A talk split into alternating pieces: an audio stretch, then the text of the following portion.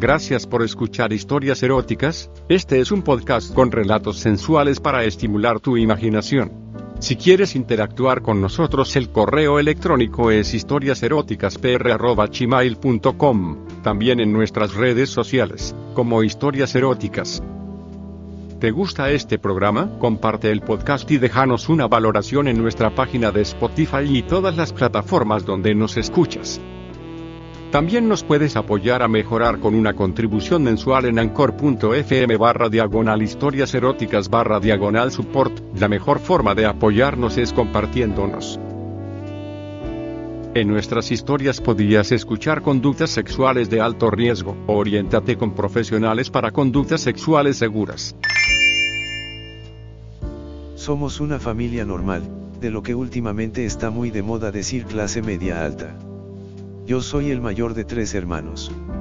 La de en medio es mi hermana Clara, y el pequeño es un goma rota, ya que nació cuando yo tenía 12 años y Clara 10. Vivimos en una capital de provincia, que aunque no sale mucho en los telediarios, es muy acogedora y tenemos de todo. Nuestra casa, aunque un poco a las afueras, está fenomenal, jardín privado, piscina común y cancha de tenis, por lo que generalmente es el centro de las reuniones de amigos, tanto míos como de las amigas de Clara. Ella, al igual que yo es muy fiel a sus amigas, y prácticamente conserva las mismas del colegio, aunque ahora ya está en la universidad. Por eso yo las conozco de toda la vida, y tenemos muchísima confianza. En más de una ocasión me han contado sus líos con sus novios, y me han pedido consejo.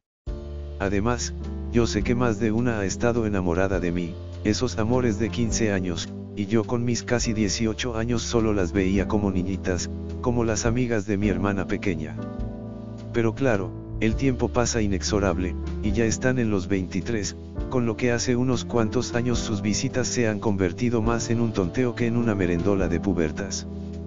Casi todos los fines de semana alguna se queda a dormir en casa, puesto que mi padre que es muy miedoso le da más confianza que Clara venga acompañada. Mi hermana les deja pijamas o camisones, a veces tan solo camisetas, y algunas de ellas, como Manuela, mucho más alta y grande que mi hermana, apenas cubre sus encantos con estas ropas prestadas. Es por eso que cuando llegan a altas horas de la madrugada y van al baño desde el cuarto de mi hermana, yo, haciéndome el dormido las observo desde mi cama, y siempre veo un tanga transparentándose, unas tetas a trasluz totalmente firmes, e incluso en más de una ocasión todo su coeñeito cuando despistadas entre el sueño y la borrachera se bajan las braguitas y se sientan en la taza sin cerrar la puerta del baño, mientras otra se lava los dientes. El fin de semana al que me quiero remitir, mis padres habían ido a Madrid, para comprar los nuevos muebles de cocina que mi madre estaba empeñada. Se llevaron a Pedrito, el goma rota y pasarían todo el fin de en casa de mi tía, la hermana soltera de mi madre, que está bien buenorra, por cierto.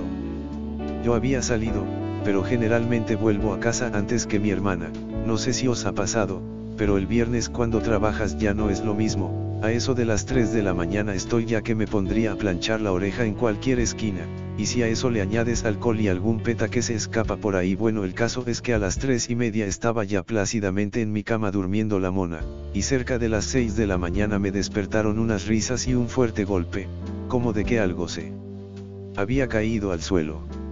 Me levanté, y el panorama que me encontré fue a Manuela tirada en el pasillo, con la minifalda subida lo suficiente para que se le viera el triangulillo de unas braguitas negras y a Cristina, otra de las amigas de Clara, muerta de risa intentando levantarla.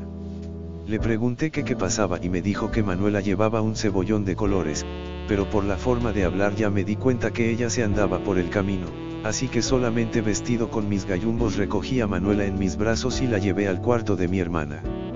Ni qué decir tiene que la postura en que la tenía hizo que su falda se subiera ya del todo y observé de cerca como la tela de sus bragas marcaban perfectamente unos labios más abiertos de lo que yo pensaba tenían estas golfillas. Todo esto hizo que el morcillón que llevaba se convirtiera en una erección bastante prometedora, ya que se me había pasado el pedo casi completamente a. Cuando dejé a Manuela en la cama, y me giré a hablar con Cristina, es cuando me percaté que mi hermana no había llegado con ellas, y le pregunté por esta circunstancia. Cristina se puso un poco nerviosa y empezó a balbucear una serie de excusas, pero yo observé que el coche del novio de Clara estaba aparcado fuera, y que ambos debían estar en el sótano preparados a darse la gran fiesta. Todavía no estoy preparado para que un cualquiera se esté follando a mi hermana mientras que yo esté a cargo de la casa, así que le dije que iba a bajar un momento al sótano a coger una cosa, pero justo cuando salía por la puerta, Cristina se puso en medio y choqué con ella, yo lo único que sentí fueron los dos tetones contra mi pecho, y lo duros que estaban. No, no bajes ahora, Edu, que me tienes que ayudar a ponerle el pijama a Manuela, que yo no puedo sola, y además te iba a pedir que me dieras un masaje porque tengo la espalda hecha polvo. Joder, parece que Cristinita se me lo estaba poniendo a huevo con tal de que no bajara y pillara a Clara con las manos en la masa. Naturalmente no iba a desperdiciar la oportunidad, así que abrí el cajón de mi hermana y saqué dos camisones de algodón, uno para cada una. Cristina cogió uno y me dijo que se iba al baño a ponérselo, que yo mientras le fuera poniendo el otro a Manuela. Dios, la chica estaba totalmente inconsciente. Me acerqué a la cama, la incorporé, y como pude le saqué el top por encima de la cabeza. Ahí apareció un sujetador negro a juego con las bragas que ya había visto antes. Se transparentaba bastante, pero todavía no tenía una visión completa, así que le abrí el broche y le dejé esos dos melones al aire. Tenía ya el rabo como una estaca. Volví a tumbarla y me quedé contemplando el bambelau de los pechos por el movimiento hasta que se quedaron quietos. Tímidamente, porque no sabía si se iba a despertar comencé a acariciar uno, y el pezón saltó como un resorte, mirando al techo. El otro directamente me lo metí en la boca y empecé a chuparlo con ansia. Estaba pellizcando el primer pezón y saboreando el otro, que tenía una mezcla de sudor y colonia que me estaba volviendo loco. Pero pensé que Cristina me podía pillar, así que le quité la minifalda y le puse el camisón, no sin antes apartar la braguita y quedarme unos segundos observando ese coelleíto, prácticamente rasurado y brillante, lo que me indicaba que la chica sin saberlo se lo estaba pasando bien. La metí dentro de la cama, la arropé y me quedé tumbado encima de la colcha, pero con un brazo dentro recorriendo toda la rayita, que empezaba a mojarse muchísimo. Le metí el dedo anular hasta dentro, y con el pulgar le acariciaba el clítoris. Estaba calentito y chorreando, así que primero uno y luego el otro le introduje hasta tres dedos, haciendo como si me la estuviera follando, y ella emitió un gemidito, apenas audible. En ese momento oí la puerta del baño, y al momento apareció Cristina en la puerta, con el camisón puesto, y sin sujetador, porque se le marcaban dos pezones duros como piedras. Entre los dos sacamos la cama de abajo donde iba a dormir ella, y rápidamente se tumbó boca abajo para que le diera ese masajea. Yo ya no estaba para florituras, así que le subí el camisón hasta el cuello, y allí quedó al descubierto un tanguita color piel, y los dos tetones sobresaliendo un poco de su carne por los lados.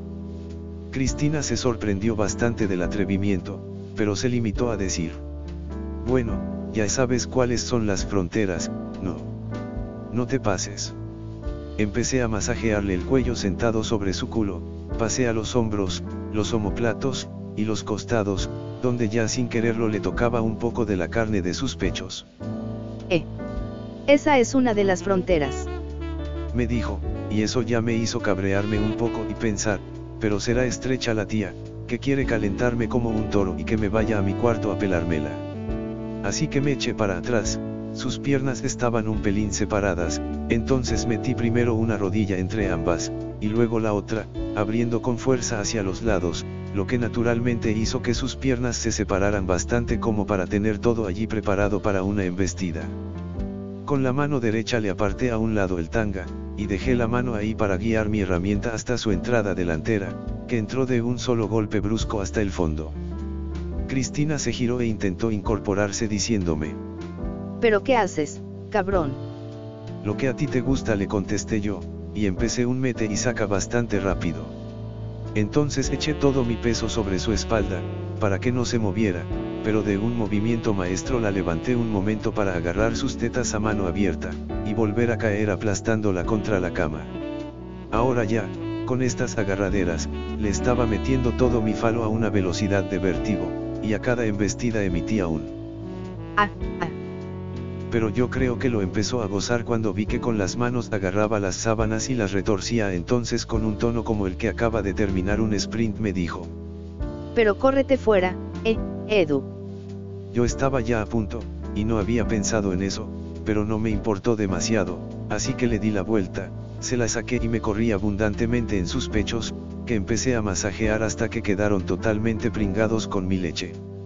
Me he quedado a puntito. Dijo. ¿Por qué no lo terminas con la lengua? No te jode, la chica se estaba soltando, así que le dije que no había problema, pero que tendríamos que hacer un 69, porque si no me aburría mucho. Así que ahora fui yo el que me tumbé boca arriba, ella me puso el coño en la boca, y empezó a comerme la polla que estaba empezando a ponerse remolona. Bastaron apenas unos toques con mi lengua en su clítoris para que empezara a gemir como una auténtica viciosa, lo que le hacía perder efectividad en su mamada, así que cuando notaba eso, me paraba para que retomara su labor. Le metí la lengua hasta dentro, y pasé de nuevo a martillear el botoncito lo que ya hizo que se corriera en un orgasmo explosivo, se dio la vuelta y me plantó un beso en la boca como pocos me han dado. Ahora vamos a jugar un poco con Manuela, ¿no? Le pregunté, y se me quedó mirando un poco extrañada, pero entonces destapé a Manuela y pudo comprender que la noche había empezado con ella. Lo primero que hice fue quitarle las braguitas del todo y subirle el camisón, para que ambos pudiéramos observar bien del cuerpo que nos íbamos a aprovechar. ¿Por qué no se lo comes enterito tú ahora, eh? ¿Qué dices? ¡Qué asco! Otra vez se estaba haciendo la estrecha, así que la cogí de la nuca, la empujé hasta el coño de Manuela y no la aparté hasta que empezó a lamer como una profesional, momento en que aproveché para sentarme a horcajadas sobre el estómago de la inconsciente para hacerme una buena cubana. Apreté esas dos montañas y puse mi rabo en medio procurando conseguir el mayor rozamiento. Los dos pulgares los coloqué uno encima de cada pezón, y me hizo gracia, porque parecía que eran dos joysticks y yo estaba manejando una máquina de placer. Manuela seguía sin despertarse, estoy seguro que no solo había tomado alcohol, alguna pastilla sintética habría tenido que meterse, porque aquello no era normal. Sin embargo abría la boca y emitía gemidos cada vez más altos, cosa que me volvió a poner a 100, así que aprovechando que Cristina estaba con el culo en pompa pegándose un festín con la almeja de su amiga, me coloqué detrás de ella y se la volví a meter, podía haber intentado darle por el culo, algo que nunca he hecho, pero ya me parecía una sobrada el resto. Parecía como si le hubiera dado una descarga eléctrica, porque empezó a mover las caderas adelante y atrás, yo ya no tenía ni que moverme, se me estaba hinchando el capullo como a un perro de lo que estaba disfrutando, y ahora sí comencé a trazar círculos con el dedo índice alrededor del agujero más estrecho para al final introducírselo entero lo que a juzgar por el movimiento y los gritos de Chris le debió producir un orgasmo bestial. Yo soy consciente de mis limitaciones y sabía que no iba a aguantar más de dos asaltos, y como no me quería perder el cuerpo de Manuela, se la saqué a Chris, que ya había disfrutado, me coloqué las piernas encima de mis hombros y se la fui metiendo poco a poco.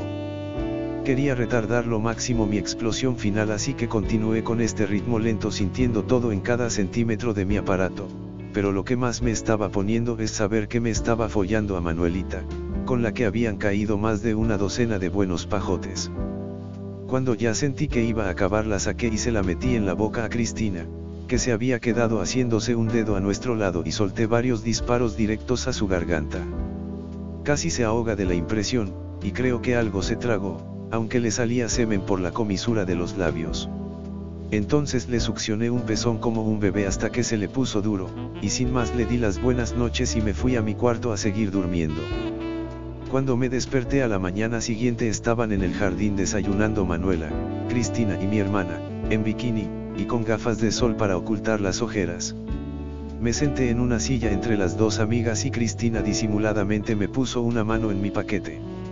Me levanté y cuando me dirigía a la piscina me pareció escuchar a Manuela decir que no iba a beber ron nunca más, que le irritaba el coño.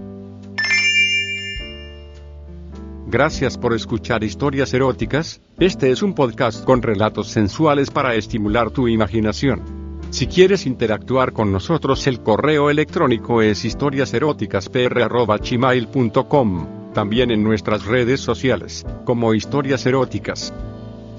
¿Te gusta este programa? Comparte el podcast y déjanos una valoración en nuestra página de Spotify y todas las plataformas donde nos escuchas. También nos puedes apoyar a mejorar con una contribución mensual en anchor.fm barra diagonal historias eróticas barra diagonal support. La mejor forma de apoyarnos es compartiéndonos. En nuestras historias podías escuchar conductas sexuales de alto riesgo. Oriéntate con profesionales para conductas sexuales seguras.